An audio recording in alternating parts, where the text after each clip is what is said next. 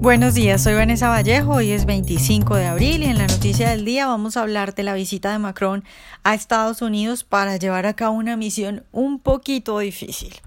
El presidente de Estados Unidos, Donald Trump, se reunió ayer con el presidente de Francia, Emmanuel Macron, en Washington. De la visita salieron muchas noticias de chismes, hablando de cosas curiosas y graciosas, como por ejemplo la acogida de manos de los dos mandatarios que estuvieron muy cariñosos.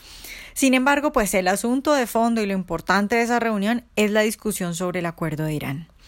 El mandatario francés pasó buena parte de su visita de Estado tratando de convencer a Trump de que no se retire del acuerdo nuclear de Irán que firmaron en el 2015 y le propuso que avanzaran hacia un nuevo pacto más amplio y que resuelva las preocupaciones de Trump. Sin embargo, pues en la rueda de prensa dada en la Casa Blanca, Trump afirmó lo siguiente. Dijo, la gente conoce mi punto de vista sobre el acuerdo de Irán. Fue un asunto terrible, nunca se debió haber hecho. Y es que Trump asegura que el acuerdo no ha funcionado. Dice, yo creo que con toda la razón, que donde sea que se mire se encuentra Irán detrás de cualquier asunto.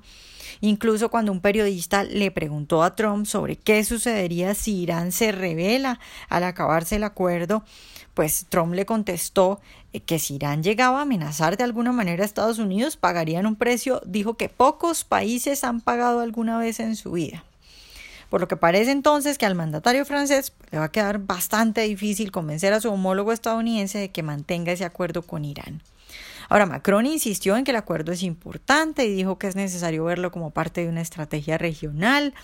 En resumen, digamos que la posición del mandatario francés es que el acuerdo con Irán no es un trato suficiente. Él obviamente reconoce que no es perfecto, pero dice que permitió, por lo menos hasta el 2025, tener cierto control sobre las actividades nucleares de Irán y que por lo tanto pues su idea ahora es trabajar con Trump en un nuevo acuerdo que, según dijo, va a buscar una solución política para contener a Irán en la región, específicamente en Yemen, Siria, Irak y el Líbano.